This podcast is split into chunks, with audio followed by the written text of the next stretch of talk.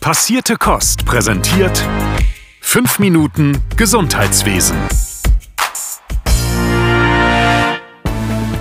Hi, hier ist Sören mit den aktuellen Pflegenews.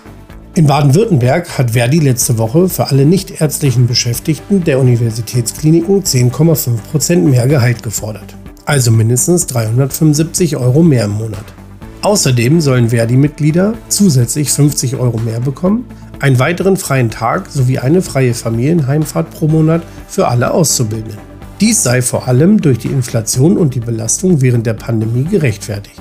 Die Verhandlungsgespräche sollen am 11. Oktober starten und seit dem 1. Oktober sollten Kliniken mit Streiks rechnen.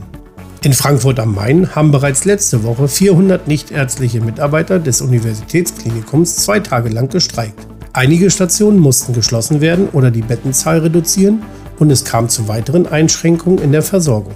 Hier verhandelt Verdi bereits seit Wochen mit der Klinikleitung über bessere Arbeitsbedingungen.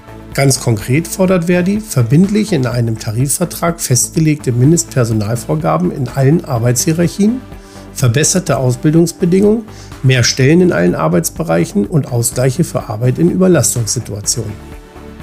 Das Bundesinnenministerium hat auf Anfrage der Linken bekannt gegeben, dass es 2022 bundesweit mindestens 276 politisch motivierte Straftaten gegen Mitarbeitende des Gesundheitssystems gegeben hat.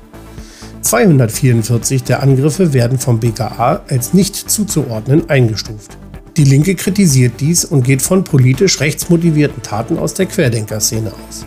Martina Renner, Sprecherin der Linksfraktion, macht darauf aufmerksam, dass Angehörige des Gesundheitswesens zunehmend Ziele von Corona-Leugnern seien. Die Politik habe versäumt, die nötigen Sicherheitsmaßnahmen zu treffen und Schutzkonzepte zu entwickeln.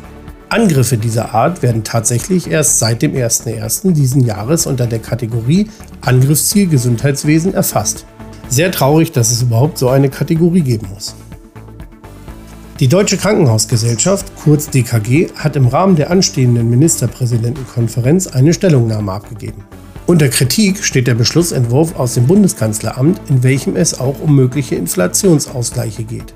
Zwar wurde den Krankenhäusern zuvor konkret Hilfe zugesagt, doch in dem Beschlussentwurf blieben sie unerwähnt. Vorstandsvorsitzender Dr. Gerald Gaas sagte, die DKG habe den Eindruck, man wolle Krankenhäuser mit anderen Unternehmen über einen Kamm scheren. Dies sei aber unmöglich, da Unternehmen durch zum Beispiel Preisanhebung einen Teil der Kostensteigerung ausgleichen können. Für Krankenhäuser ist es nicht machbar. Daher muss laut DKG mehr auf die spezifischen Schwierigkeiten der Krankenhäuser eingegangen werden. Diese sind, wie alle anderen, vom steigenden Gas- und Energiepreisen betroffen, aber zusätzlich auch von zum Beispiel teureren Medizinprodukten und Dienstleistungen externer Zulieferer. Für die DKG ist es unvorstellbar, dass ein allgemeines Entlastungspaket die Zusatzkosten der Krankenhäuser decken kann.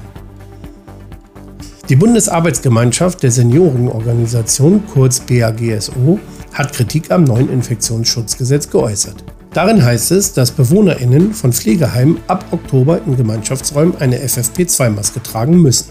Nur auf dem eigenen Zimmer kann diese abgenommen werden. Laut der BAGSO sei dies eine Maßnahme, die die Lebensqualität der BewohnerInnen massiv beschneide und gleichzeitig ein schwerwiegender Eingriff in die Grundrechte. Die Maskenpflicht schränke die BewohnerInnen in ihren Bedürfnissen nach sozialen Kontakten und Nähe ein und vor allem Menschen mit Demenz betreffe dies, da sie auf die Mimik ihres Gegenübers angewiesen sind. Zusätzlich sind auch die Testmöglichkeiten für BesucherInnen rückläufig, wodurch den Pflegebedürftigen zusätzlich soziale Isolation droht.